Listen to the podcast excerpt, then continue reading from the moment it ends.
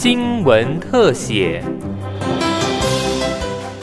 听众朋友您好，欢迎您收听今天的新闻特写，我是王涵莹。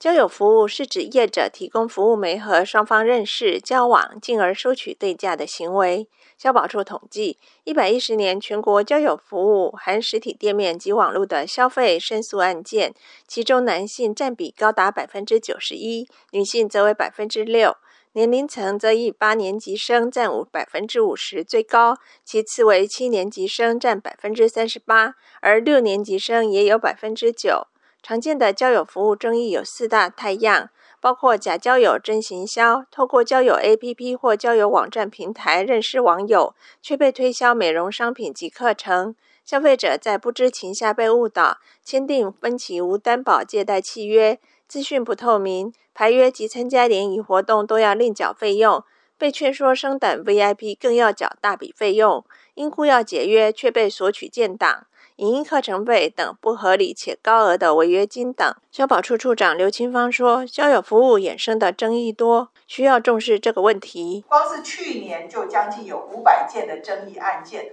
那更不用说还有人利用交友服务这样的一个 APP 哈，或者是这个呃实体店面来进行诈骗。所以我们认为说，交友服务这件事情是一定要呃正视啊，正视这个议题的重要性。”消保处科员周玉如进一步说明，解约及退费问题是交友服务最主要争议类别，交友业者不当行销、强迫签约衍生争议。那比较常见的一些案例，呃，大概可以分，呃，就是说大概可以去呈现他的太阳，就是呃，可能是一个 A A 先生，呃，那可能他透过交友软体去认识。呃，这个 B 小姐，或者是说，很有可能她本人真是呃这个交友网站的会员，那可能就是说，呃，在接到那个嗯这个交友公司的一个客服的电话，哦，那可能就是要去询问他的一个服务的满意度跟需求。那因为这样子的一个接呃一个接洽联系，那就是他呃变成说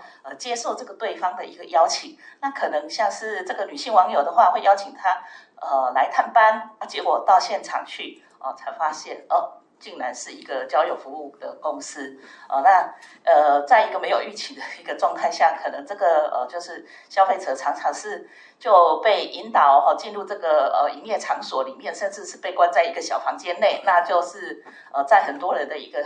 呃，就是围攻、强迫推销之下，他就不得已又去签了一个更呃，就是更高。高昂价格的一个那个会实体会员的一个服务的契约，哦，那也衍生了一些争议。消保处参议肖素云也说明，交友服务的争议包括假分期、真贷款。那这些为了拓展生活圈，在网络上交友的呃消费者呢，他们后来被诱导到这个婚友联谊活动的现场呢，就误以为说填写的文件只是在。呃，留个人资料，那其实那些文件就是契约，好，结果他们不明就里就签了名了，有的甚至业者他签了名以后才填那个消费金额，那结果消费者就发觉哇，都是几万块到十几万，甚至还有二十几万的，他们消费者就觉得无力负担。结果又在不知情的情况之下呢，又被劝说诱导去签了资融公司的一个消费性无无担保的借贷契约哦，那就用分期付款的方式来加入会员。内政部户政司专门委员潘银忠表示，内政部已针对交友服务订定注意事项，业者及消费者都要特别注意，避免衍生争议。然后，我们对于交友服务的部分，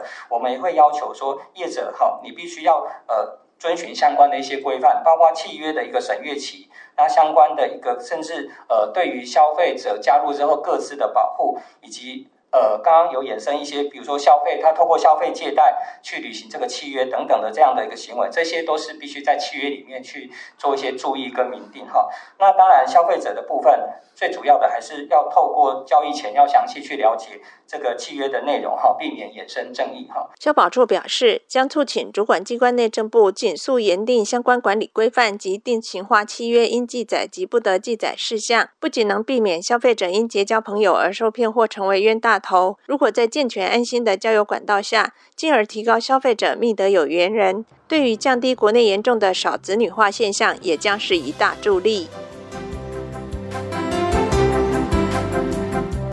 以上新闻特写是由警广记者王涵莹采访制作，谢谢收听。